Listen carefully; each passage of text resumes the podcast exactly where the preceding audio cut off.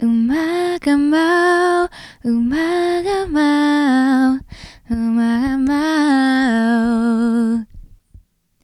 縄文新聞公式ポッドキャスト馬が舞う。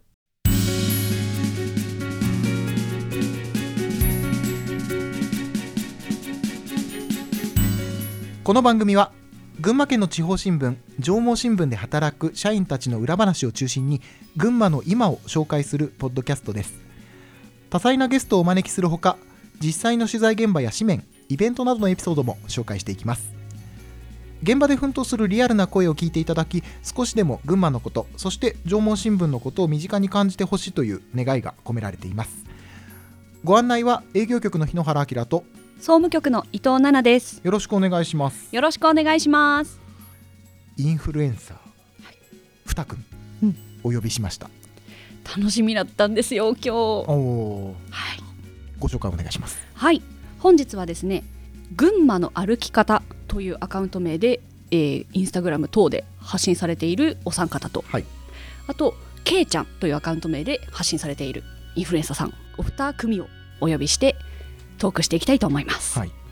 まあ、詳しい話はまあこの後多分じっくり聞いていく形にはなるんですけれども、はい。ざっとですよ。私もお話を聞く中で、はい、まあ、相当研究されてます。伝え方うんうん。情報の届け方はい、すっごい分析してるみたい。うんぜひぜひ詳しく聞いていきたいと思いまますあちょっとね言い方あれですけどアナログ界隈代表の新聞社としてはねそうですね。えー非常にこれはね勉強になるうん。瞬間もあるかもしれないですしいわゆる若い人たちがどういうことを考えてうん。情報を取り入ってるかとか、そういうところも勉強になるといいななんて思ったりはしていますのではい。個人的な素朴な質問どんどんぶつけてください。わかりました。伊藤さんも SNS ねやる瞬あ間、の私基本的には見る線なのでうん、発信する方々がどういうことを考えているのかなっていうの興味があるので素朴な疑問をどんどんぶつけていきたいと思います。わかりました。今日はちょっと人数的には、ろはい。合計6人ということでそうですね。大規模になりますけれども、えーじっくりお話聞いていければと思います。それでは始めていきましょう。馬が舞うスタートです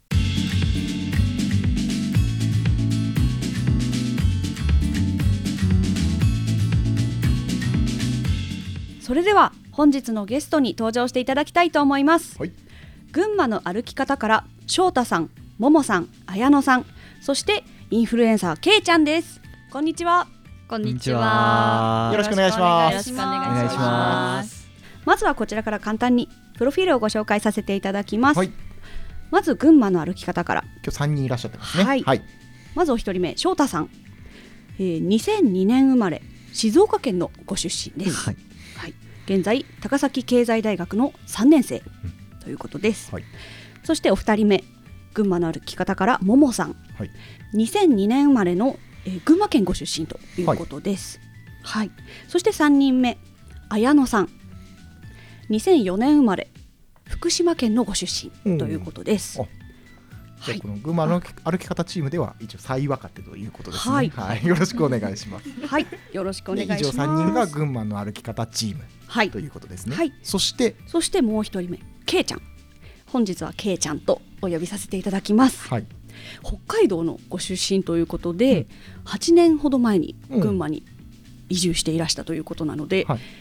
北海道の方の目線で群馬のグルメをご紹介されているということですね。よろしくお願いします。よろしくお願いします。えじゃあ今日ゲスト4人いらっしゃるけど、はいでしかも皆さんで群馬のグルメを中心に発信されているが、4人中3人は群馬県外出身。ももさんだけですね、県あー内出身そう。ですね。いや、はい本当群馬を愛していただいてありがとうございます。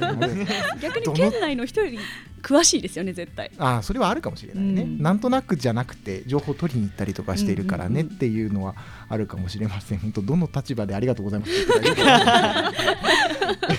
よろしくお願いしますじゃあそしたら、えーまあ、静岡出身ということですね、はい翔太さん今日よろしくお願いしますよろしくお願いしま改す。えー今群馬の歩き方これインスタ中心ということですねそうですね。はいインスタ今中心です。はい。はいなんと今フォロワーが2.2万人というところまで。あありがとうございます。まだ全然ですけえこれっていつ始めたとかですか？どこれはちょうど1年ぐらい前になるのでそのくらいの時期ですね。1年で2万人ってすごくない？すごいですね。全然。まだまだです。嬉しそうじゃん。そうじゃん。めっちゃ嬉しいそうじゃん。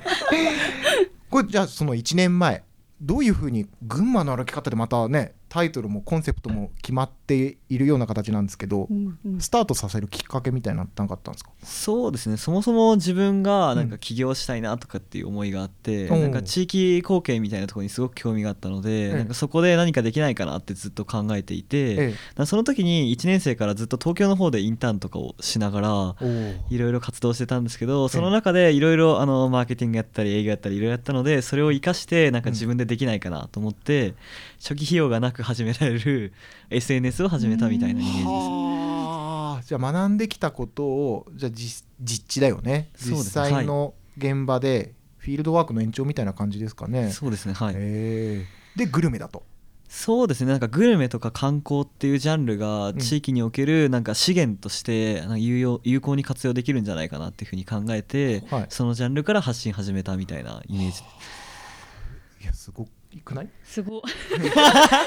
大学されちゃった。大学1年生の時にその明確なビジョンを持ってうんこれやっていくぞっていうね、いや。どう？周りの大学3年生と比べてうん。周りよりは動けてるなっていう印象じゃないですまあか。群馬だったら周りよりは全然かなっていうイメージなんですけどやっぱり東京の方とか行くと全然足りないなって思う部分が多くうん。てやっぱり地域との情報格差とかうん。動いてる格差みたいなのはすごい感じましたね。あー。じゃあ少なくともまあじゃあ県内ではこういう形でやっていこうっていう形で1年前そうですね。ってことね。おー。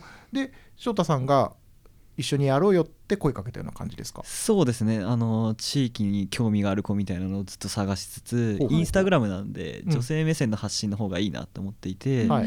それで自分がそのグルメとかに全然詳しくなかったので、うん。観点を持ってるようなあの子を探したいと思って探して集めた感じです。ももさん翔太さんはそういう思いではいハンティングされたようですけれども、声をかけていただいたんですけれども、うん。私はもともと群馬県出身で興味があったのは食というより群馬そのものに興味があってこう何かをしてみたいっていうふうに思ってたところでえ大学2年生の時ですね、うんうんうん2年生の冬にこう自分が大学で何もできてない気がして不安な時期があったんですけどちょうどその時に声をかけていただいてうん。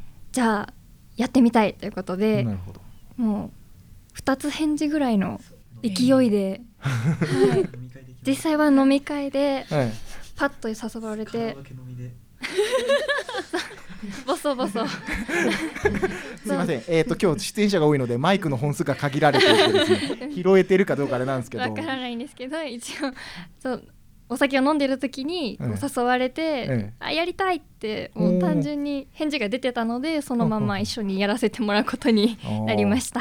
学生らしきですねそこはね、うん。そうですね。いいですね。はい。ももさんと翔太さんは同じ学年ということですね。そうです、はい。まあ、仲間が増えてふたまず2人ですねはい。そして今度綾野さんまでこう仲間に入ってほしいってなっていくわけなんですけれども、そうですね。私もそもそも地方創生みたいなところに興味があって、うん。なんか群馬でっていうよりかは、うん。普通に地方のためになるようなことをやりたいなっていう風なの思いでこあー。う一緒にやらせてもらいました。なるほど。あそっか。綾野さんは福島出そうででね。はい、大学はまあ群馬だから、はいまあ、せっかくいるる群馬で何かできたらなっていうので、はい、うん始めました。綾野さんだけ一個後輩ですかね、はい、そうです。綾野さんに声をかけたきっかけっていうのは？つなそうですね。つながり的なところは確かにちょっと気になる、はい、うん。えっと自分がほぼ行ってなかったサークルがあったんですけど、うん。はい。そのメンバーの子で。ほぼ行ってなかったサークル。はい。あいくつか入ってたね。いくつか入ってて結構うん。3つ4つぐらい入ってたんですけど、へー。そのうちの1個でほぼ行ってなかったんですけど代表の人にうん興味ある子いるから繋いであげるよって言われて、ほう。でそれで話してあの結構2つ返事ですね。夜のうん。本当にマジで真っ暗い中の学校のベンチのとこで「やる?」って言ってうん「こうこうこういうビジョンだ」って話して「うん。あのやります」って言ったんでそのまま引き連れていきましたすごい。なんか、まあ、成功法なのか成功法じゃないかわかんないけど なんだろうなと思ういいな。青春。青春だね。青春だね。えー、綾野さんもそういう声かけられてそうですよね。じゃあこのまあとりあえず一緒にやってみようかなみたいなそんな感じなんですね。そうですね。もうええ二つ返事ですね、本当に、えー。えー、3人なんとなく役割分担みたいなのがあるんですか？基本はでも翔太さんが全体的な方向性を出していくような感じ。そうですね。役割としてはただ自分がほぼあの方向性だったりとうん。か戦略とかそういうのを練るんで、うん。なんかそういったところを自分がほぼ考えてる。分析とかも自分がやってるのでそういうところをする。分析それインスタの分析とか、まあ、他の授業もやってるんであのええ1週間ごとでちゃんとあの効果測定してええっていうのを繰り返すようにはしてるのでなんかそういうのの担当は自分になってるんですけど、ええ。なんか他のまあその枝葉は分かれていくんで そこでいろいろ2人にはあのタスクを分配してやってもらってるみたいなイメージですねど どういうタスクが生まれてくるんですか？個人で目標シートを作ってるので目標ごとでタスクが分かれてる感じになってて例えばインスタの投稿だったら、うん。インスタの投稿に関してはこの曜日とこの曜日とこの曜日の投稿は作ってねっていうのが決まってたりとか。そういうのをあの1ヶ月単位で全部出してるので全それであの分けてるみたいなイメージですね。会社じゃん。ちゃんと担当業務があるんですね。そうですね一応担当業務があって。まああのざっくり言うと、うん。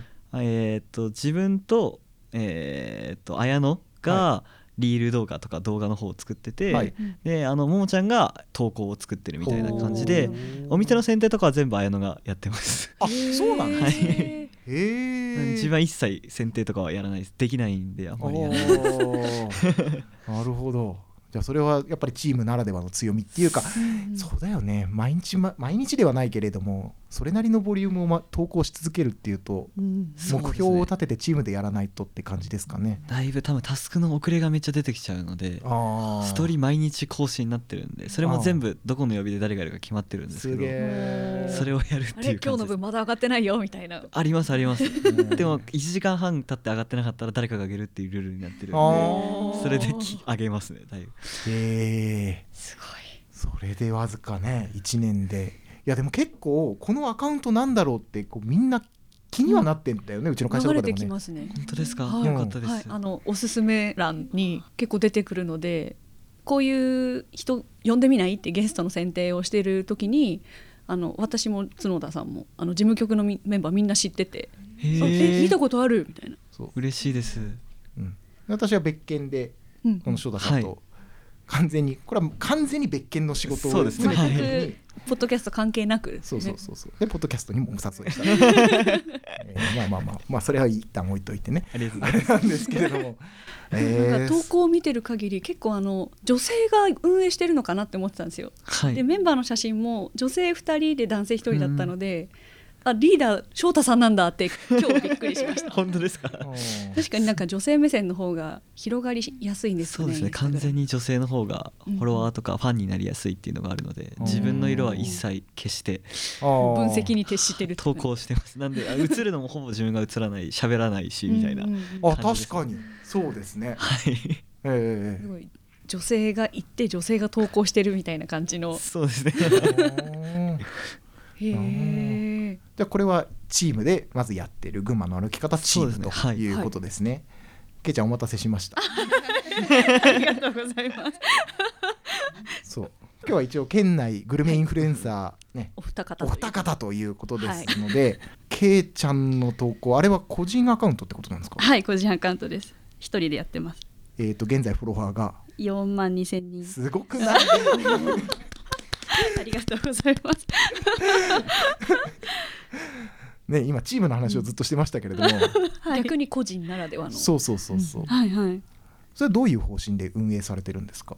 うーん方針はでもそうですね。私はあのもともと情報発信をしようといううん。アカウントを立ち上げたわけでは実はなくて、おーそうなんですね。そうです。もともともう2016年ぐらいからあのアカウント自体はあったんですけど、ん本当に見る専門だったりとかもう全然自分ではアップしないうんうんアカウントだったんですけど、えとあることがきっかけというかあの結局群馬に引っ越してくる前からそのアカウントって持ってたんですえよ。あー。でもともと食べるのが一番好きなぐらい。本当に大好きで、えであの群馬に引っ越してきた時に、ええ。まあ、友達も誰もいない状態なので美味しいお店がわからないんですよ。そうであのインスタたまたま開いたら、ええ。群馬カフェみたいなハッシュタグを発見して、ええ。辿ってったらすごいいっぱい出てきたんですよね。あーなのであ巡ってみたいと思ってちょこちょこ行き始めて。えただそれでも情報発信は別に私はしてなかったえんですけど、なんか上げ始めたらなんか「いいね」がめっちゃ来たりとかはコメントもだんだん増えてきて楽しくなってきたんいですよ。ええで結局あのあ私もちょっとなんかできるかもと思って、ええ。共感してくれる人がやっぱりすごい多いんですよね、インスタって。それがもっと全然楽しくなって結局今の アカウントにどどんどんどんどんなんかこうやり方は変えていってはいるんですけど、ええ。なのであのお三方とは全然違う スタート。なんですよ最初はもう完全ねに。プライベートアカウントそうです。完全にそうです。だったんですね。そうですそうです。へえ意図せず特徴が2つ全然違うね特徴が違うね作り込まれてスタートしているのうん。とだんだんと徐作り込んでいったっていう。そうですね。面白いねそれ、ええやっぱ続けることの大切さみたいなのやっぱ感じますか？感じます。そうですね。毎日例えば毎日投稿してた時もありますし、うん。ただ単にこうアップじゃなくてちゃんと半年間ぐらいがっつりインスタのことを勉強して、その知識も含めえてえアカウントを運用してきたっていうのがあるので、うん。そうですね、まあ、内側の部分インスタの、内側の、ねはい。AI の部分とかも勉強は したのでそうなんです。AI って言った瞬間に歩き方チームも深くうなずいたんだけど。え翔太さんやっぱりもう AI 時代ですか？バッチリ、まあ、アルゴリズムって言われてる領域なんで、ん。そこがまあ大事かなっていうイメージですね。ももともと自分ウェブメディアずっとやっててアルゴリズムと戦ってた人間だったんで、ずっとなんでアルゴリズム理解みたいなとこは重要かなと思います。先生アルゴリズムって何ですか？アルゴリズムはイコール計算式って意味になるんですけど、あのインスタって裏側でじゃああのどういうふうにしたらあのこういう答えが出るよみたいなのが入ってるんですね。例えばあのいい投稿をしてその、まああのー投稿にいや群馬って分かるものがあれば群馬の人に届けようみたいな計算式があるんですね。なるほど。でそれが3ヶ月に1回ぐらいどんどん入れ替わっていくみたいなのがインスタの形式になっててそれを読みながらフォロワーに対してどうつなげるかみたいな2つを考えて運用していくみたいなイメージですね。めちゃくちゃ高度じゃないか。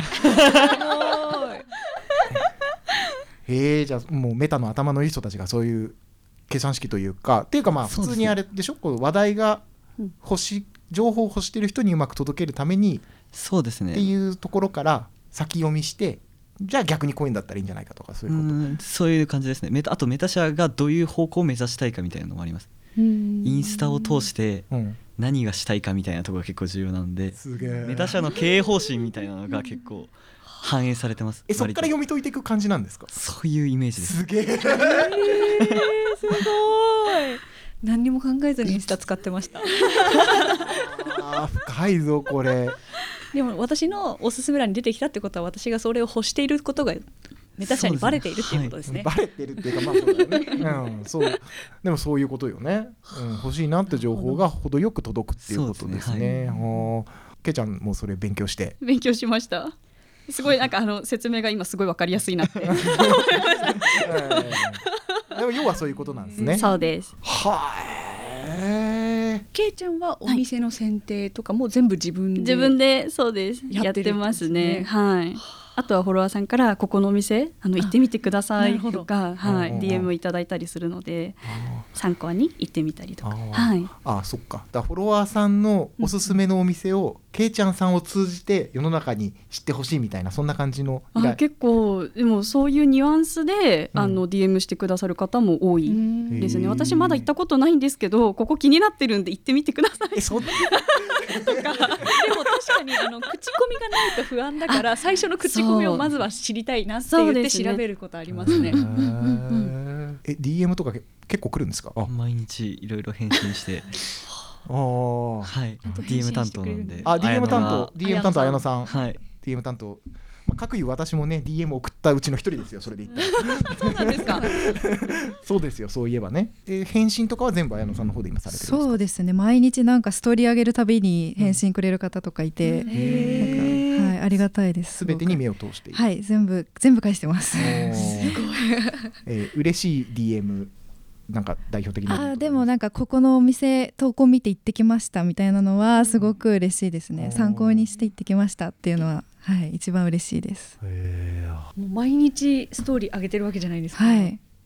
結構な反響になりますよね。まあそうですね。なんか特に撮影の裏側とかを載せると、うんなんかよりあなんかリアクションはいいかなみたいな。確かに。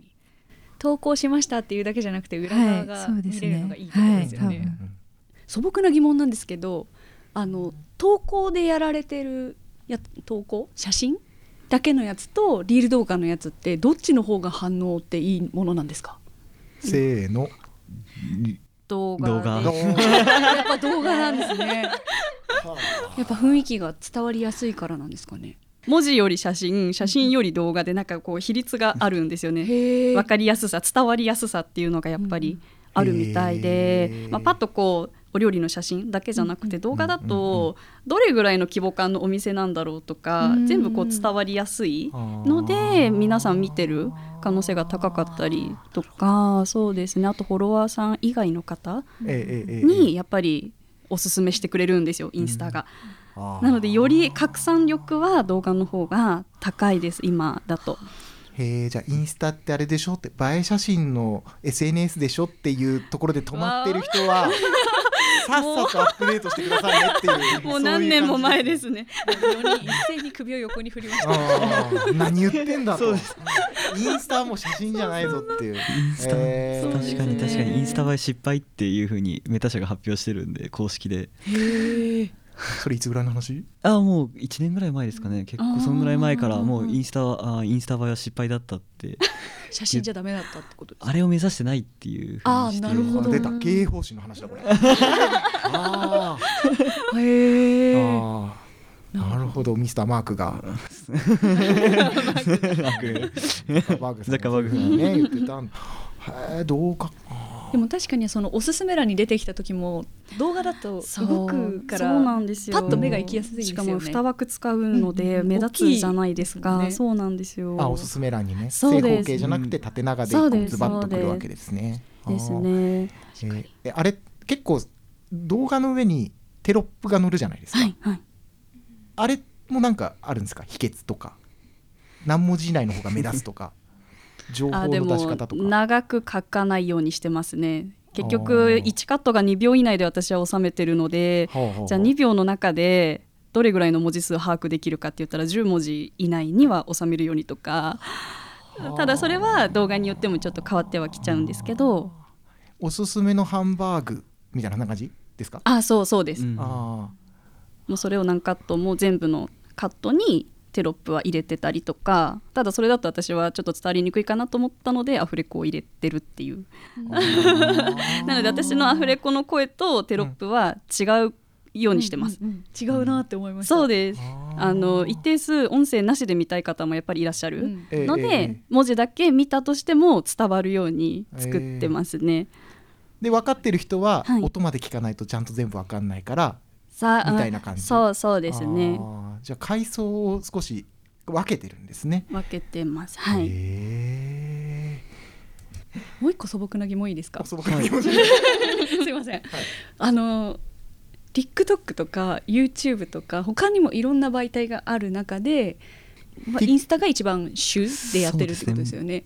そこがやっぱり一番反応がいいですか？動画。うちの方針としてはえーっともともとインスタがファン作りがしやすいんじゃないかってことで、うん。インスタから始めたっていうのがきっかけなんで他の SNS の反応みたいな差は今あのちょうど YouTube と TikTokLINE ブームとかそこら辺を全部一気に始めて、うん。1月からスタートさせてあの拡充させていく予定なんですけど、なんでそこの反応の差とかは分からないんですけど、あのファン作ったりとかそのよりあのコミュニケーションを取るみたいな部分では他の SNS より長けてるのかなっていうイメージではあります。確かにコメントしやすい。そうですねはい、コメント DM が送りやすいなと思います、はい。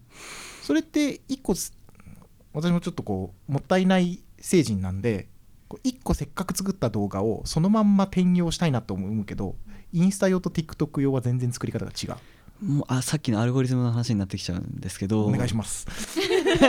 あの各社で目指してるとこが違うのでやっぱりインスタでバズったからといって TikTok でバズるわけじゃない、YouTube ショートで行くわけじゃないっていうのが正直なとこなんで転用しても大丈夫なんですけど、割とあの違う反応全然違う反応になります。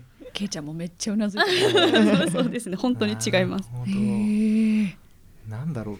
例えがうまく見つからないけど、はいコンテストが違うみたいな感じ？コンテスト？そうです。審査基準が違うみたいなイメージ。はい。だから同じネタを出してもさ、うん優勝する大会と違うねそうですね。評価される大会が違うみたいな、まあ審査員がみんな違うんですね。そういうことだね。そういうイメージです。で AI の審査員がそれぞれいてはい。こいつはどんな審査をするんだっていうのに 経営方針が絡んでるんじゃないかと。そういうことですね。なるほど目から鱗しか落ちてない。すごいなんか SNS 世代だ、うん。うん。いや個人的にもあそうやって運用してるんですね。で群馬のグルメにって思ったんだけどなかなかそっちに行けない。いやもう面白くて。これが聞きたい。面白すぎる、うん、じゃ逆に失敗した投稿というかこれあんまりうまく広がらなかったなとか。まあ、そうですね。紆投稿というか。余曲折あるでしょうからねあけいちゃんさんはいお願いします。そうです。ねあの、どっちかっていうとやっぱりお店で食べるものの方があの私は雰囲気もやっぱり伝えやすいんですよ。そのお店ってお料理もそうですけど例えばテーブルの色だったりとか、はい。置いてる小物だったりってそのお店の世界観が全部そこで揃ってるんですね。たあだーじゃあテイクアウトの例えばお弁当を買いますとか、はい。スイーツを買いますってなった時にあの自分の家で取るので難しいんですよそれを。例えば最近は私は背景板を買って、はい。あのちゃんと綺麗に映るようにとかええ。やってたりするんですけど、はいどうしてもそれでも技術が足りないんですよね。わわかるわ。かる。うちも同感です。ももちゃんめっちゃうなずいてる。写真が撮る担当あじゃあももちゃんでももさんもそれで苦労していると、はい。写真を一応担当してるんですけど、えそれこそさっきあの背景板はい。買ったみたいなことをおっしゃってたんですけど、私たちは何にもなくて背景どころか小物も何もない状態なので、え？みたいな。本当にえ？ってみんなでなっちゃうんですね。初期投資ゼロから始めてるもんあねそうなんです。そうですよね。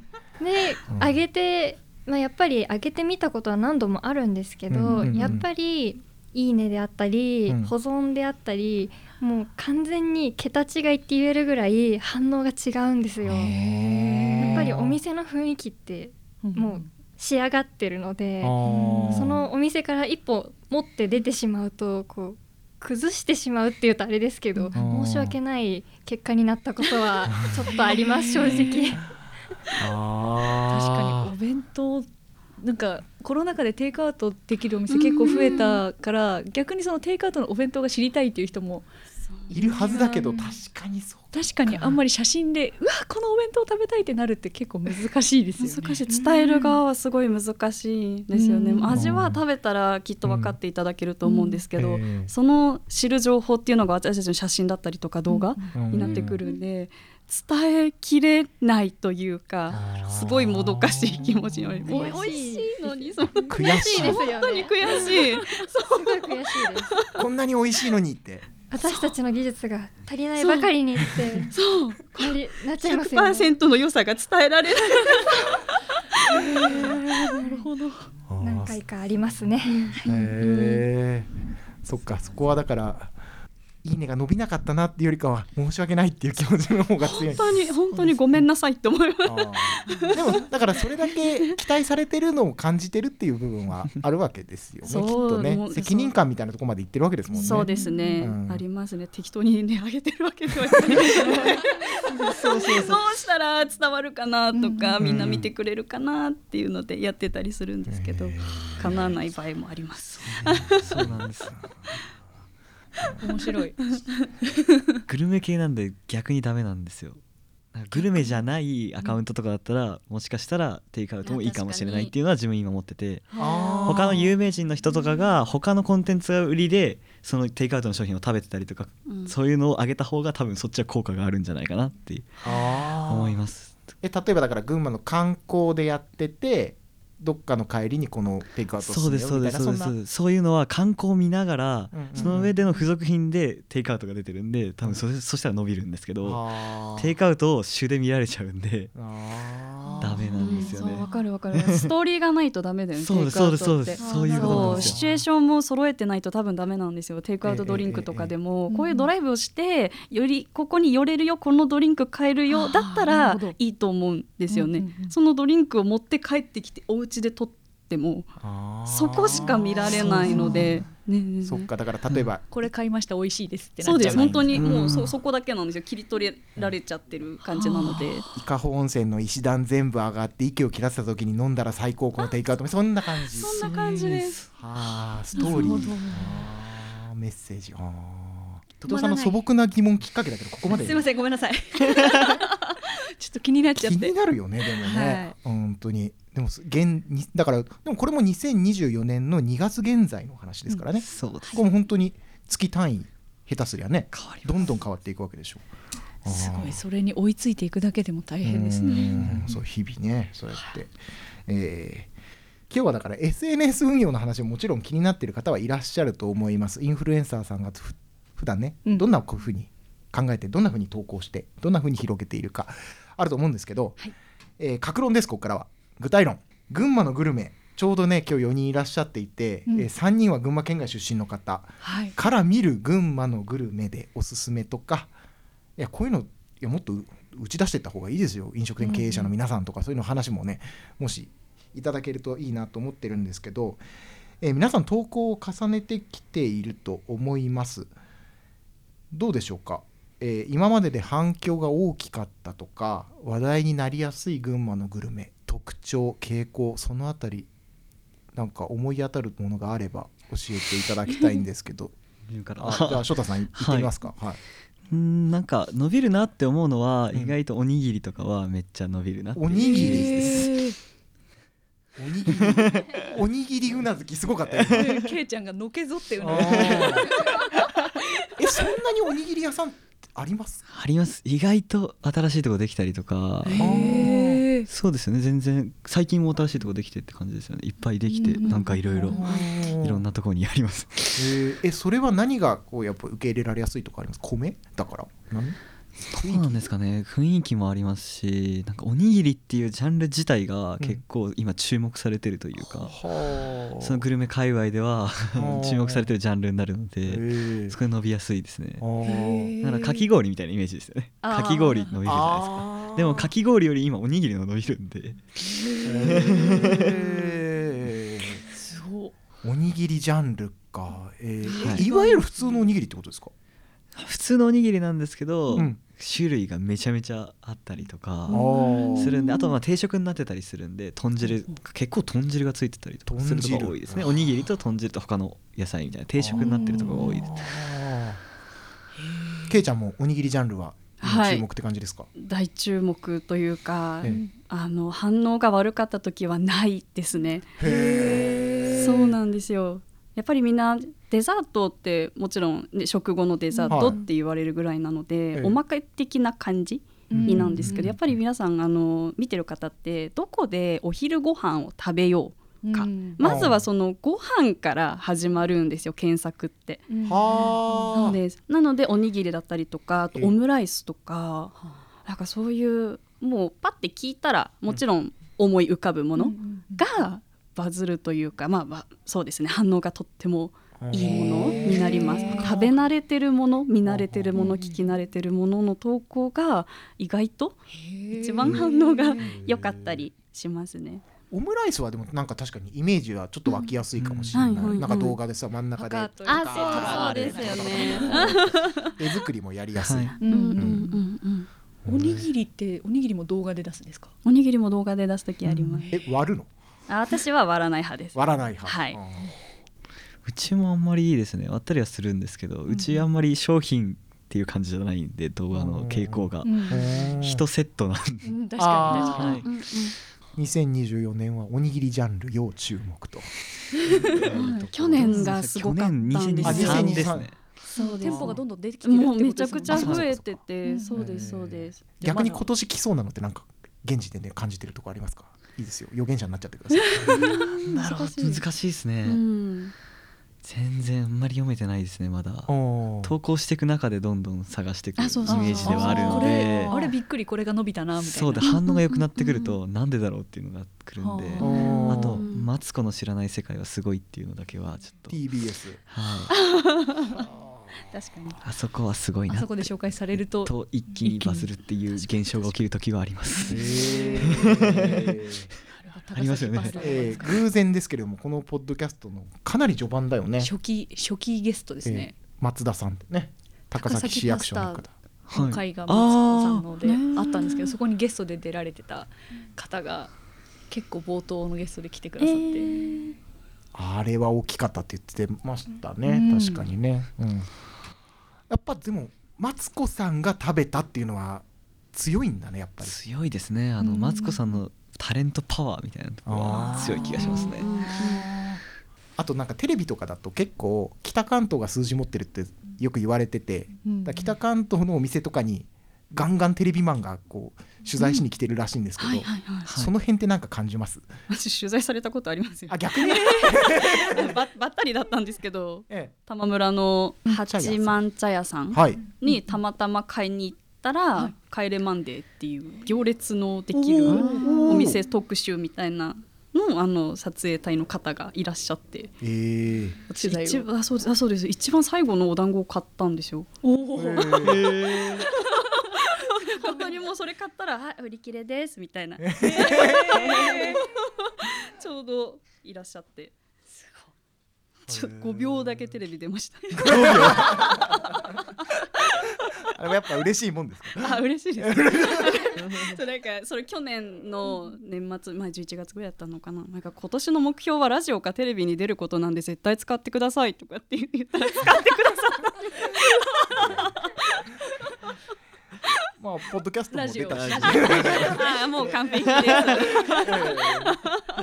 えそうなんだでも結構来てるみたいですへねー。友達もよく遭遇したってへ聞きますねうんうん群馬に来ててまず何食べましあた確かに高崎のパスタとかやってるじゃないですか前橋の私パスタおパスタですかけいちゃん、うんパスタパスタです私はパスタスター。トでしたパスタスター。トはい自分何にも覚えてないです。いや。グルメ発信し始めてグルメに興味持ち始めたタイプなんでもともと全然知らなくてスイーツとかも食べたことなかったんでー。カフェ一回も行ったことなくてあスタバとか行ったことあるんですけうん。どそういう普通のカフェとか行ったことなくてうん。あこんなのあるんだみたいな感じで知ってた感じなんで。逆に地元静岡より今群馬の方が全然グルメ詳しいかなっていう感じそうですね 結果的にね。結果的にって感じです。なるほど。高崎パスタはどうでした？あの森がいいなって思いました。量が量が量が多いいですよね。そうですね。うんあのあれに慣れてあれで育ってると他の県行ってえ少なやっぱりそうそうですよね。なりますね。なっちゃう足んないけど なりそう。綾野さんおすすめおすすめっていうかお気に最近のお気に入りグルメとかなんかありますか？えー、そうですね。アンドワンっていう夜カフェバーみたいなところがあるんですけど、なんかあそこってガッパオライスとかっていうなんか釜に入ったなんうんかご飯がすごい多分人気だと思うんですけど、うんなんかその中でもなんか夜限定でやってるうどんがあってうどん？へえそうなんですよ。その焼肉ごまだれうどんっていう やつが当に美味しくてなんかもう一回食べたいってずっと言ってます。ガパオでとどまらないでねそうなんです。美味しいんですけど、そっちがそっちも美味しいんですけど夜限定でやってるそっちのメニューもぜひ食べてほしいなって。昼行っても夜行っても楽しめる。本当にそうです。うわ食べたい。そういうシリーズのプレゼンももさんありますか？安中市の双葉葵さんっていう古民家を改装してうん。やってるお店があるんですけど、はい。あのお声掛けいただいて一回取材で行ったんですけど、うん。もう一回行きたいって言って、うん。2人を引き継いで3人で群馬の歩き方の3人でもう一回行ってまた大満足してまたもう一回行きたいって思うぐらい 運営されてるあの方の人柄が良すぎるしご飯ももう飽きないぐらい美味しいっていうへ寝かせ玄米がこう名物のところでへえ食べてくださいってあの思ってます。ずっと思ってます。う んいいですね。玄米インフルエンサーが本当におすすめしたいグルメ、ね、いいですね。3回目行きたいって思ってるぐらいなんでうん。もうぜひ皆さん行ってください 常に思ってます私たちだけだね。あインフルエンサーのインフ方がルエンサーでもうちしか行ってないんで。あー。おすすめ情報ですねこれはね。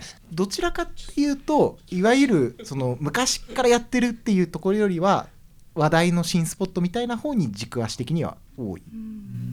比率で言えば新しいところは割と行ってる時は巡ってますね。最近オープンするお店のなんかこう流行とかって何かあったりしますか？日本茶のお店がオープンしたんですけどそこが私の中で今一番最新のお店になってるんですけどどこにオープンしたんあですか？高崎市おですね。駅割と近いところ。あ G メッセのすぐ裏ぐらい。へえ裏？に。はい。行ってほしい。お茶お茶屋さんなんですか？そうです。日本茶ののあのそうでですねあのコースだったりとか、まあ、お茶菓子とうん。そのお茶一杯頼むと3銭まで入れてくれるので、へコーーヒーそうコーヒー屋さんとかいっぱいあるじゃないですか、日本ってなかなかそうなないいんですすよ、うん。だから結局あお茶飲みたいみたいな時に。ある。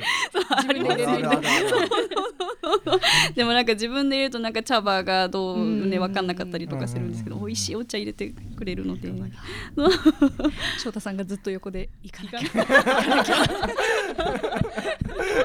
お茶には厳しいですよ。あそっか静岡だもんね。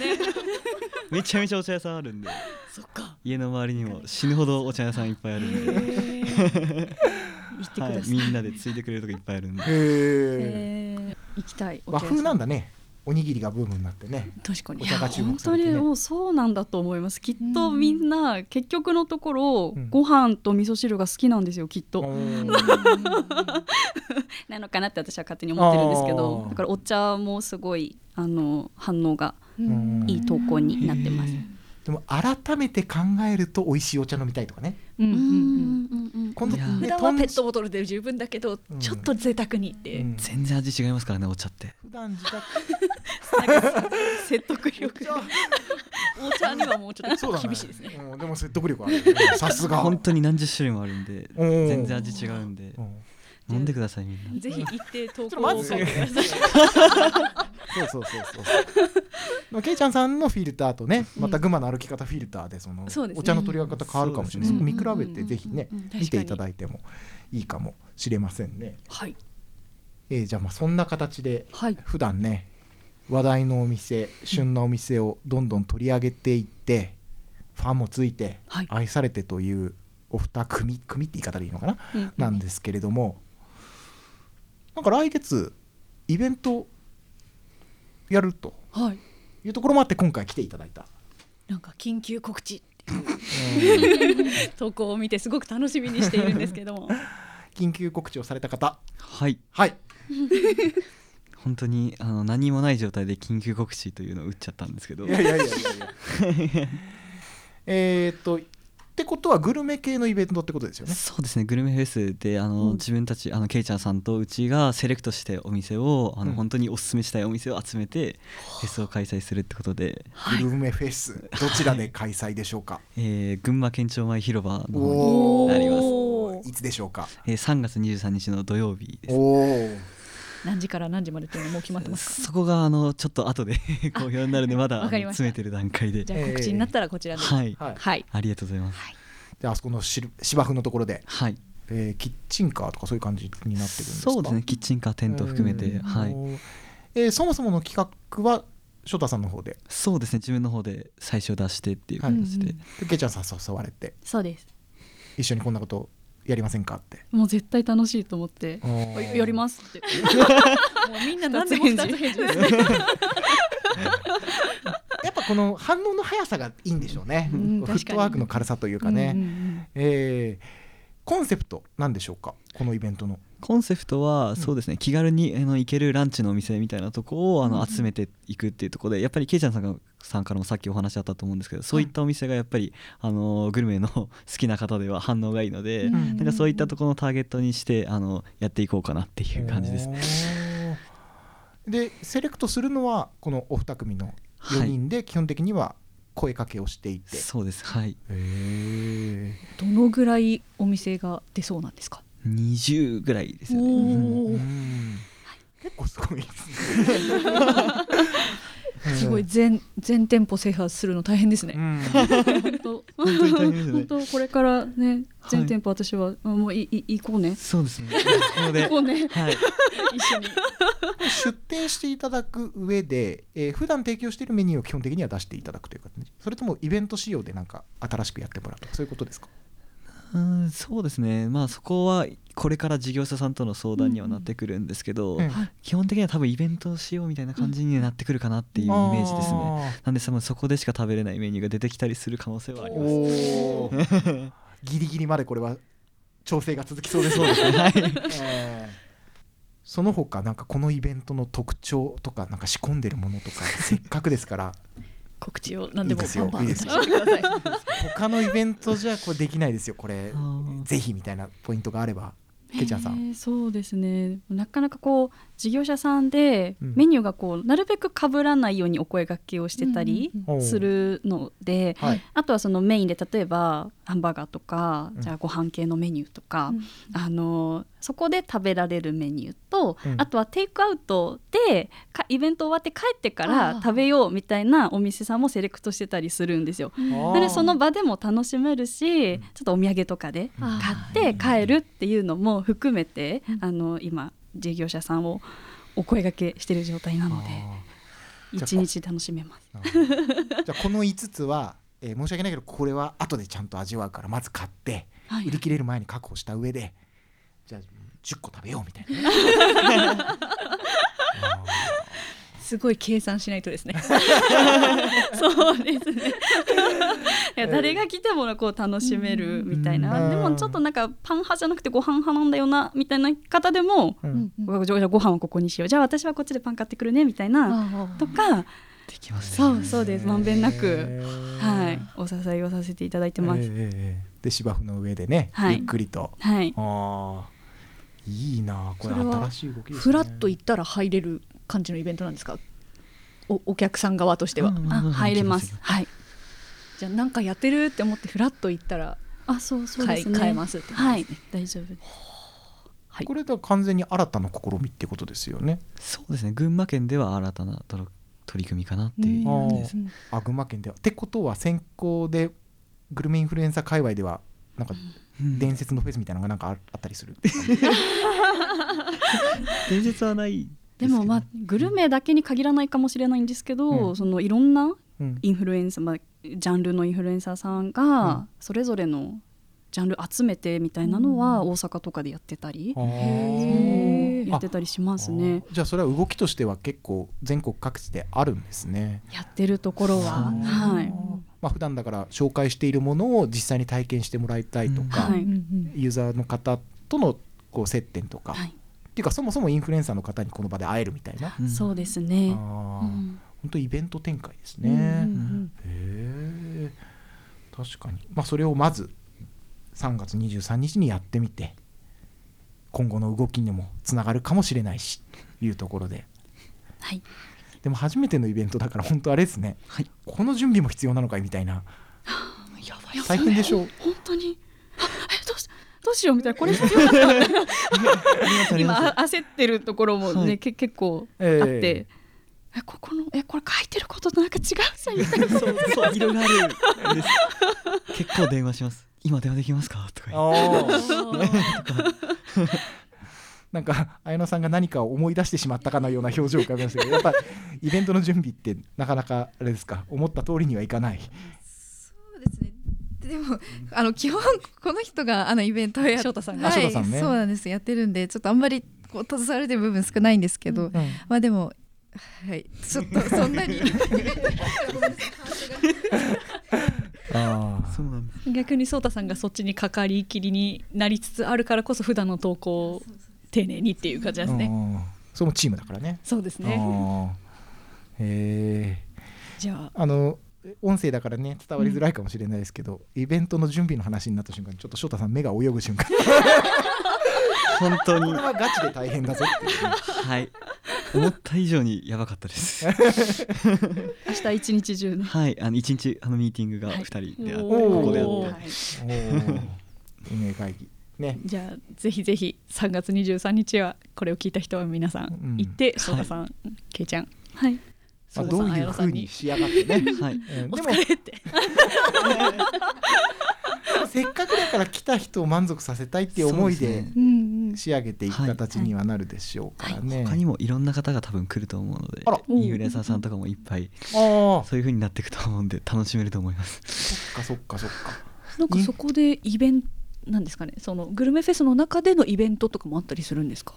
ステージ的なこと。あ、そうそうそうそうそう。そのステージとかではないんですけど、うんまあそのなんていうか TikTok の絡みがあったりとかライブ配信の絡みがあったりとかいろいろあーなるほど。そういうコンテンツが入ってくるかなみたいなイメージですなるほど。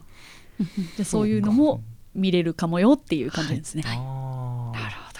グルメ好きも必見だし、そうですね。インフルエンサー界隈でも何ですか？ちょっとしたこうねえ情報交換会というかね、えーそういう感じになっていく可能性もあるということでこれはもう本当に。どんな形になるかいやー楽しみです楽しみです えーえーすみませんねちょっと一瞬上から目線になったかもしれないけど私も普段イベント運営とかやってるからこうなんか痛いほどこう。立ち上げてなかなかないですもんね。この申請 えー、みたいななんか、ね ある日突然必要になる書類とかあるんですよね。そうね、うん、頑張って準備してくだ頑さい。頑張ります。まあ、ちょっとイベントの話に、えーなって告知もあったんですけれども、はい。まあ、それぞれのアカウントで今年頑張ってみたいこととか今後の目標みたいなのがあればちょっと教えていただきたいんですけれどもじゃあけいちゃんから言ってみますか。あはい、えっとそうですね。私の2024年のアカウントはい。の目標は今までグルメだけカフェだけとかの投稿だったんですけど、はい。もっと群馬のことを知ってほしいっていう気持ちがやっぱり強くなってきたので、県内のお出かけスポットを含めてここ行くんだったらこのお店が道中にあるよとか、はい。そういったものも含めて1日プランみたいな感じの投稿も作っていきたいなって思ってます。はい。さっき言ってたストーリー部分ってことあですよね。そうですそうです。もうそれをやっていこうと思って、えーえーえーなのでフォロワーさん以外の方、まあ、群馬に行ったらなんだか、まあ、草津温泉だけしか知らないとかってうん。結構皆さんあると思うんですよね。温泉がやっぱりメインで群馬県はあの有名になってると思うんですけど、え意外とグルメ美味しいんだよとか。あるんだよ食べに来てみたいな感じで。のとこをやっていこうかなと思って。まあ。距離感とかね、はい。意外とこことここ近いぞみたいなね。ああそうそうなんです島よね。温泉からここ全然普通に行けますからねみたいなそういうそうです。結構あのフォロワーさんからもそういうご要望というか多くって単純に例えばじゃあここの伊香保のここのお店が美味しいよってなったとしても、みんなそこに行くかもしれないんですけど、他の美味しいお店だったりとかはしごできるお店をなんか知りたいです、エリアごとに知りたいですみたいな声がすごい多いんですよ。なのでそういったところも含めて、はい。あの投稿できればいいなと思ってより分かりやすいアカウントにしようと思ってます。めちゃくちゃ具体的な目標ですね。わかりやすい。うん一個一個ね、タスクをこなしていって、えーこれはさ、ハードルが上がりましたよ。翔太さん、2024年どうしましょうか？あ一言で言うと、はい。えー S- SNS の総フォロワー40万人っていうのがほう。うちの最大の目標なので今年はそこを目指していくっていうのがうんうん。一番でえーまあ、40万って言ってもあれなんですけどあの YouTube が10万人 TikTok が20万人、えー、YouTube ああの Instagram10 万人っていうのでうん。やっていてさっきケイチャさんもおっしゃってたんですけどそのお出かけジャンルみたいなとこ、うん。そこをちょっと包括的に取り組みながら旅とかのコンテンツを入れていくつついろいろ群馬の魅力を発信していってさらには群馬の外に出た魅力全国の地域に飛び回った魅力みたいなところも伝えていくみたいなのがアカウントとしてはあの 目標になっていくのでそこを目指します。あとプラスとしてはグルメサイトとかの運営があるのでそっちの成功もさせたいなみたいな。であとイベントですね。なんで3本柱でちょっと頑張っていこうかなっていうとこで一番は SNS 総フォロワー40万ですね。なるほど。一つじゃなかったね。でも三本柱がもうしっかり決められているというのが素晴らしいですね。ちゃんと目標設定して、いや素晴らしいですね。大学生なのかな本当に。い。やーなんか気軽にお声掛けしたのに深い話にどんどんなっていって。すごい。めっちゃ勉強しちゃいま勉した。強になりましたね。先生って言ったもんね、はい先生。ということで、はい。今日は、えー群馬を拠点にグルメインフルエンサーとして活躍されております群馬の歩き方の3人の皆さんとけいちゃんさんということで2組のインフルエンサーの方に来ていただきました、今日は本当に勉強になりました。ありがとうございました。引き続きよろしくお願いします。ありがとうございました馬が舞う馬が舞う上毛新聞公式ポッドキャスト馬が舞う。そろそろお別れのお時間です。ありがとうございました。ありがとうございました。群馬のグルメ知りたいよっていう人にとってはもしかしたはい。らちょっとあの、グルメまだかよってなったかもしれないですね。すいません。いやでもすごかったね。いやー思った数百倍ぐらいめちゃくちゃ考えて運営されていました。ね。しかもだって群馬の歩き方チームなんてみんな20代前半も前半ですよ。いやもう一人10代ですから。そっか。まだ。そうだ。19歳って言ってました。すごいですね。でも今多分それぐらいしないとうん。自分たちのメッセージって狙ったところに届かないのかもしれないってちょっとうん正直焦った部分あります。そうですね、うん。そこまで考えないと考えてる世代には受け取ってもらえないってことですもんね。でしかもあれでしょ？この PR 色とかさ、うんうん。なんかこう訳ありっぽい感じで出すとそこ見透かされちゃうわけでしょ、うん、そのバランスとかもすごく動画です何言ってんですか？動画です 動画に載せていいのは10文字までですみたいなねいやもう当たり前でしょみたいな顔で4人ともうなずいてましたけど、常識なんだろうねきっとね。ねやーすごかった。え。ーということで、まあ、いろんな方々が群馬の魅力を発信していますよというところで、そういった意味ではね相乗りしたいと思うし、はい。そういった意味では長いお付き合いできればななんて思ってますんで、はい。い、やーインフルエンサーさんすごかったなということで、はい、3月皆さんも少し23のイベンねトもね、えー新たな発見とかあったら、えー嬉しいです。はい、えー番組ではご意見ご感想そして内容のリクエスト募集しております。メールアドレスこちらすべて小文字で馬アットマークライジン .com uma アットマーク raijin.com こちらまでお寄せください。X 旧 Twitter でのポストこちらもひらがな。ハッシュタグひらがなで馬が舞う。ぜひお気軽にポストしてください。また番組の情報などは公式 X アットマークジョモアンダーバー馬が舞うアットマークジョモアンダーバー馬が舞うからポストしておりますのでフォローやリポストをお願いします。そして各アプリでお聞きいただいた後は温かい評価やレビューもお待ちしております。次回もゲストの方お招きしてトークしていきます。はい。ここまでのお相手は縄文新聞社営業局の日野原明と総務局の伊藤奈々でした。ありがとうございました。ありがとうございました